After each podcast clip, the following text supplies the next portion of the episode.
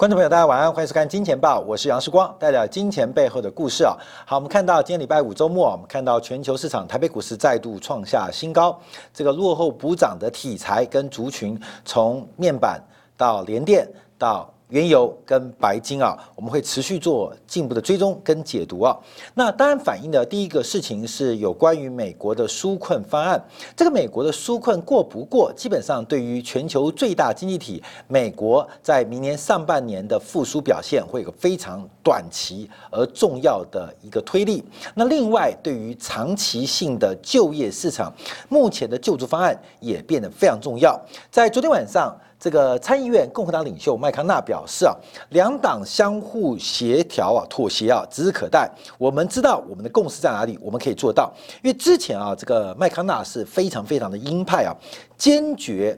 呃拒绝支持啊，这个超过。呃，上兆美元的民主党的一个方案，可最近这个方案出现了一些改变。第一个是有关于工资保障的这个计划，另外还有疫苗分发的专项资金，还有大学重新开放的法律宽下。框架，而且是最为严重的是州政府跟地方政府目前财政困难的局面。延长失业救济方面啊，这方面可能我们还要持续做观察啊，因为州跟地方政府还有延长失业救济基基金的这个呃讨论呢，能否成型，是影响整个美国上半年景气最重要的一个这个脚步啊。那可是我们看到在。呃，这个麦康纳跟众议员民主党领袖啊，这进一步磋商之后啊，目前呢有可能在十二月十一号之前调整完整个援助方案，避免联邦政府关门。因为十月十一号是另外一个联邦政府关门之前所设立的期限。那目前最有可能的这个版本可能是接近九千亿的经济刺激方案。那因为啊，这个乐观的预期，它有很多事情的夹杂啊。第一个疫苗出来了，分发要钱。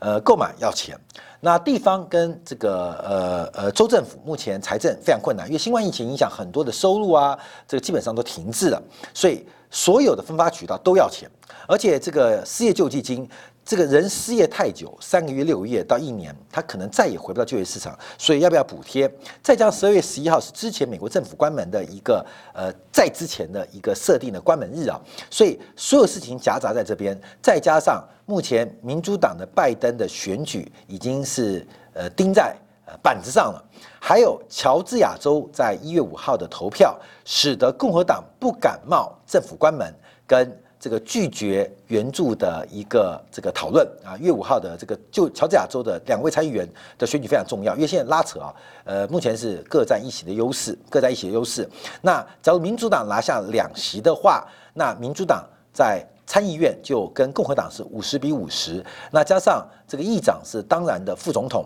会使得民主党完全执政。从白宫到国会山庄的参议院、众议院完全执政，所以曼哈纳目前呢，第一个时间压力很大，而且对于乔治亚州的选举有非常巨大的压力，所以市场上普遍的解读就是，呃，再怎么样精简版本的纾困方案，应该都会在下周下周。来出台，所以市场反应是蛮激烈的。所以昨晚上美国股市也在科技股的领军之下走高。那另外包括了贵金属，包括了商品市场，甚至连原油价格都做出了一个突破。那唯一走低的是我们看到美元，美元指数昨天再度创下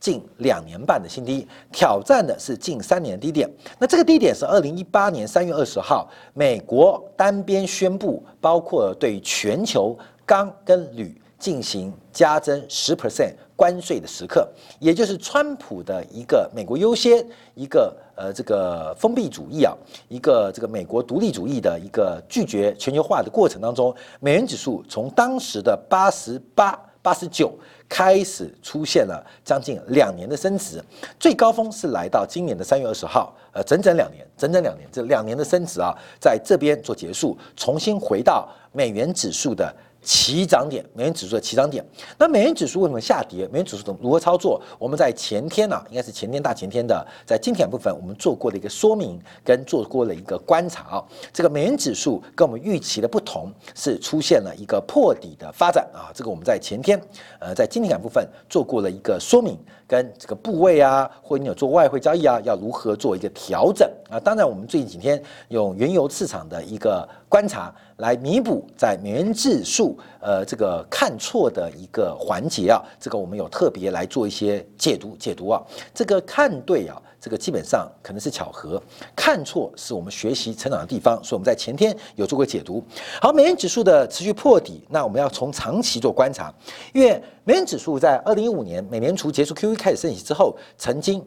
已经突破了长期的下降轨道，所以目前美国指数美元呢，假如我们用形态做观察，它进行 A、B、C 大波段的修正跟拉回，那目前的支撑区可能就是落在在八十八的位置，它不仅是呃二零一八年三月二十号的起涨区啊，另外也是下降轨下降轨的。支撑区啊，所以这个下降轨会不会回撤到八十八？那我们密切观察，因为最低来到九十点五一，这我们再做一个解读啊。那美元指数为什么会贬值啊？但从美元指数的权重的观察，美元指数的权重当中啊，这个欧元占了百分之五七点六，那第二大的货币包括了日元三点六 percent，包括英镑十一点九 percent，那不到十 percent 的有加币、瑞典克朗跟瑞士法郎。那从这张图可以看到，从三月二十二号，三月二十号，美元指数从一百零二三，一百零三，将一百零四，一百零三呢，起跌到跌到现在啊，跌了已经半年多啊，跌到现在的九十位置啊，主要主要它。相对应的升值啊，是来自于英镑跟欧元，尤其最在美元指数圈最大的欧元呢，在这一波啊，从三月二十号以来啊，升值了百分之十一点九一，那英镑也升值了百分之十三点四一，所以因为对于欧元跟英镑的大幅贬值，美元对欧元、英镑大幅贬值啊，就将近七成啊，一个五七点六 percent，一个十一点九 percent，加起来就是六十九点五 percent，将近七成啊，这个大幅贬值使得美元指。指数持续的走弱，当然美元也不是只有对这些工业国家贬值啊，包括对新市场，像最近的新台币，像这个人民币也是创下新低，创下新低啊。所以美美元贬值的这个面向是非常全面性的，它不单单是工业化国家，包括对新市场，它也是同步在做贬值的。美元的贬值会有几个现象，第一个代表美元美国的流动性对外的释放。是非常非常巨量的，非常非常巨量的，所以美元贬值会的可以直接解读是一个流动性巨额释放的一个过程。那当然，呃，引发的是一个泡沫行为啊。你看最近啊，你看那个中午的餐厅啊，看到没有？平均每两桌就有一桌在聊股票啊，聊股票，而且啊，不是聊股票而已啊，这个另外一桌可能。不是没做，只是不想聊。那聊股票原因就是，哦，新股票很好做。所以，我们看到最近啊，包括原油的反弹，白金在贵金属的反弹，包括以台北股市为例啊，这个面板股的反弹，包括联电的反弹，基本上都走到了一个落后补涨的机制啊。这也是市场来到可能末段一个很重要的警讯。我们长期对于股市是用风险做一个衡量，因为每一个震荡你都不知道它是真的跟假的，随时发生。可能也是明天发生，但我们要注意到，这种美元导致全球流动性宽松的原因，它并不是基本面调整，它完全是个流动性加上情绪杠杆的堆叠啊，这就是个泡沫化过程。根本就泡沫过程，我们永远不能预测泡沫会多大，但它就是泡沫，它就是泡沫。基本上，当泡沫破灭之后，没有人可以活得下来，这是历史上的借鉴。所以说啊，时光，你每次都看空美股或看空市场。证券市场、股票市场，那没有办法，这就是泡沫，就是泡沫，关没有？它就泡沫存在。今天啊，我也不客气讲，我们金报节目可以撑到两千五百集啊，呃，包括现在订阅呃我们金铁杆会员的啊，包括大陆在知星球的，已经一万人了。呃，我相信我们很多专业是值得大家呃可以来做一些分享跟讨论的。它就是个泡沫啊，流动性加上情绪杠杆，这个全民接股的过程当中，它就是个泡沫。那美元指数的贬值，美元比指数再度破底，基本上我们在美元地方也是看不对，在美国股市资产也是看不对。可这看不对的原因理由，我不认为是专业上的原原因，而是这个泡沫跟情绪杠杆它不断膨胀，它导致的一个巨大的过程是无法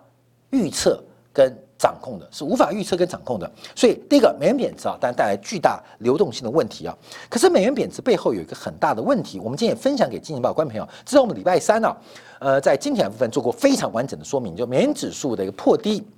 应该怎么做，应该怎么看？那我们提出最大的观点是在于啊，这个美国的实质利率又出现巨大的风险，汇率是两国货币的交叉比率，货币的价格是利率，所以两国货币的这个交叉比率叫汇率，其实也代表两国利率的交换关系。这不是一个存量交换关系，而是一个未来预期的一个交换关系。那我们看最近啊，美国十年期跟两年期的国债，美国十年期的国债跟三个月的国库券，一个是长短天期的国债零点七六的利差啊，另外一个是呃这个长期的呃融资市场跟短期的货币市场之间的利差关系啊，都出现了一个扩大发展，而这个。呃，利差的扩大或值曲线变陡，当然对于金融业的经营会有帮助，因为净利差的扩大，至少对于信用风险含含呃这个含呃含呃个包含啊，或这个呃对冲啊，基本会产生一个有意义的举动。可是这个利差的扩大，同时也代表了是通膨胀已经在路上，通膨胀已经在路上，所以这个过去我们看到这个利差周期的变化。常常会伴随着经济衰退的发展。那目前的经济衰退是已经开始，但今年是新冠疫情的原因。所以，后面我们看一下，回顾现在到年底了，已经到年底了。其实去年的这个时候，当然我们有做很多的关注啊，就认为二零二零年是更年啊，更年这个更月。基本上是一个很大的转折，庚子年本来就不是一个很好的年份。其实现在看来啊，就算没有新冠疫情，全球的金融市场、全球的经济景气也本来就进入一个这个景气的呃下滑阶段，这是必然发生的。那这个下滑阶段之后，我们看到它的一个反弹。因为后面我们先把新冠肺炎排，它是个规律性的一个过过程啊，这个规律性过程。那现在的这个大量流动性释放，我们看到利差扩大，已经代表了是一个。经济衰退甚至滞胀的隐忧，就是有物价膨胀，但没有有效的所得增量。所以在过去呃这一个月，我们也特别提到各国央行、纽西兰财长跟央行的柏拉图对话，美联储十一月份利率会议的记录摘要，还有包括周小川行长到郭树清这个这个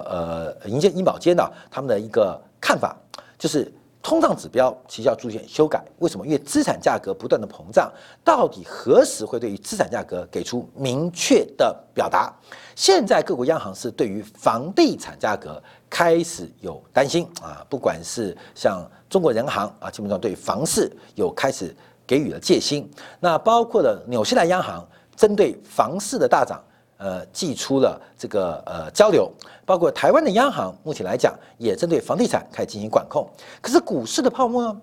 股市的泡沫呢？股市的泡沫有没有发生？有没有泡沫？这也是我们要持续做追踪的。因为看这个呃这个大公长威诺啊，基本上看发空特斯拉啊，因为这个基本上这特特斯拉的这个长期现金流的估算折现啊，基本上是。基本不合理的，你知道，这完全是不合理的。所以，我们先看到这个智障的问题是不断不断的在增加啊。在川普任期最后剩下一个月啊，一个月多一点点的情况之下，美股是再度创下新高。所以，今天我们要观察几个变化，这市场上后面的影响很大。就是我们看到川普在任期最后时间再出招。呃，大家看到新闻啊，针对中芯国际、中国海洋石油、中国建设科技集团、中国国际工程咨询公司啊，再度把这四家企业列为受中国军方控制的名单。后面这是没办法，中国国家主席叫习近平，中国军委主席叫习近平。那国家主席兼军委主席，只要跟中国国家有关的，就跟军方有关。所以你要把四家也好，四十家也好，四万家也好，列为跟军方有关，那当然有关，因为只要跟国家股份有关系的，那就是跟国家主席有关。那国家主席兼任军委主席，所以你说光是从领导人、从领袖做观察，中国所有的企业、所有人。都跟军方有关啊，所有人都跟军方有关，所以美国啊就不断出招。那这个出招原因啊，但是给拜登一个更大的麻烦了。十月二号，美国参众两院通过了外国公司问责法案，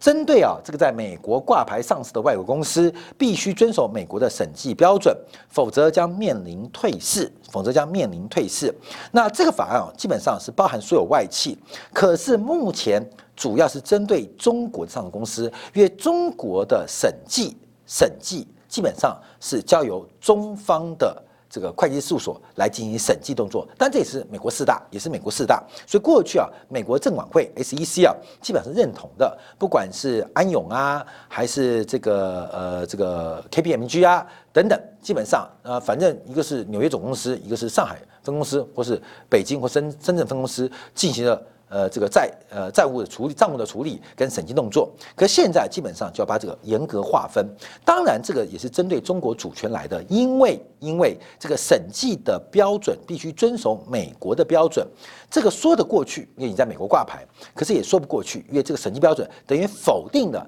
其他国家在会计呃。进行啊，这个相关账务审讯当中啊，这个不合理的地方啊，后面说美国标准，也就是啊，台湾做的就是烂账，日本做的就是假账，只有美国做的是真材实料的这个会计账务啊，所以再度给中芯国际啊，跟中国海石油，呃，包括中国建设科技集团跟中国国际资源公司进行了一个这个制裁。那今天中芯国际啊，早盘跌了两趴啊，跌两个 percent，然后就宣布停牌。宣布停牌主要原因啊，是公司要评估这个呃。中芯国际被美国制裁之后对公司的影响，那下午啊公布说没有影响，啊下午说没有影响之后，这股价继续跌，跌了大概五个 percent，跌五个 percent，有没有影响？当然有影响，可事实上。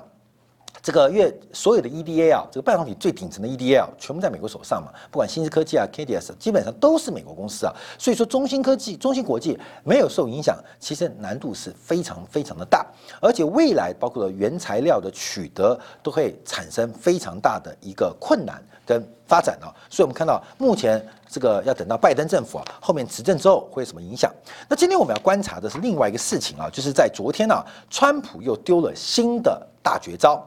他拍板啊拍板，呃，在明年的一月六号，也就是他卸任之前，要把美国最具代表性的野生的这个区域，就是北极圈、北极国家野生保护野生动物保护区的石油跟天然气开采权，正式拿来拍卖，正式拿来拍卖。那这个北极国际野生国家野生动物保护区啊，是在阿斯加的北边呢，基本上。因为它的高达七点六万平方公里，有人认为它是呃这个美国啊最后一块处女地，就是原油的储存量可能高达数十亿桶。当然这是有证据、有科学证据可以证实那原油的这个储量。可是它直接影响到了北极圈最重要的一个生态环境。所以今天我们标题提到啊，这个川普最后的咆哮。这个呃呃美呃中兴没死，美元快被搞死，但北极熊死定了。因为这个呃拍卖动作啊，基本上也宣告了西方国家在北极圈的环境保护已经正式正式结束，正式结束。所以我们可以讲，今天你不要觉得北极熊很可爱，关没有？假如你有能力投票给川普的，基本上你就是杀死害死北极熊的元凶。那假如你没有能力投票，但你心中支持川普的北极熊的绝子绝孙也跟你有关，后面这很现实。所以北极熊谁害死的？只要你有一丝丝支持或喜好川普的心，你就是凶手跟杀熊集团的一个成员。那这个开放很特别啊，因为这个开放是属于联邦政府签订的租赁保护合约，所以就算拜登要阻止也非常困难。一旦联邦政府正式拍卖之后，会使得这个出现难以难以挽回的开采局面，所以这个川普基本上的动作是非常非常的大，试图在拜登就任之前，把所有的国际关系也好，经济利益的分配也好，全部确认下来，能够花的钱花光，能够收的税收完，能够开发的地开光，能够破坏的关系。全部破完啊！后面就是目前川普最后的一个咆哮，叫最后的抓狂。所以我们看到这个变化还是很恐怖，因为川普任期还有四十天呢，基本上它会带来大概超过四十天啊，它会带来什么样的震撼，我们不太能确定。可是从这个国界变化进入一个疯狂的阶段，我们还是要特别的谨慎小心，尤其在交接之后，我们稍后会提到美国财政部。啊，美国的参众两院现在针对整个明年的救济方案，将在十二月十一号可能就会有一个重大的结果。从这个面向看到了商品市场看到了通货膨胀，看到了利国债的殖率变化，它第一个反映的是通货膨胀的到来，供给的不足跟需求的反弹到底会出现什么样的速度？另外是资产价格现在还没有为通胀做定价，也没有对通胀预期做定价。昨天晚上啊，我们看到美国的乐色债，美国乐色债，殖利率、报酬率创下历史新低。殖利率、报酬率怎么来的？来自于乐色债的交易价格。我们可以反过来讲，昨天晚上美国的乐色债指数创下了新高。所以我们看到这个市场目前，第一个不要讲到了个别风险，甚至系统风险，甚至通胀风险。现在仍然是非常非常的忽视，我们还是提醒观众注意到，这个泡沫会继续扩大，看目前的形态很像会继续扩大，可它泡沫破灭的过程基本上没有人能躲得掉，特别在一个疯狂的美国川普政府，我们不知道一月份会有什么样巨大的呃改善或改变，还是全部被川普给确定了下来，它的影响。是非常非常巨大的，所以我们看到啊，这个美元的发展、中心的变化，甚至环境保护，其所有都在一个高度的张力跟变数当中，在这边跟大家分享。好，因为周末嘛，所以我们稍后我们会在这个精简部分，针对整个石油、原油新的技术的突破，会对原油的需求产生什么样的一个线性的改变？新的技术是什么技术？为什么在原油？被页岩气页油、被天然气被乙烷取代之际，各国的石化厂商仍然积极的针对炼油设施、石油的炼油设施来进行投资，这代表什么含义？原油市场到底能够怎么发展？我们休息一下，回来在定海部分针对油价的突破来做进一步的观察跟解读。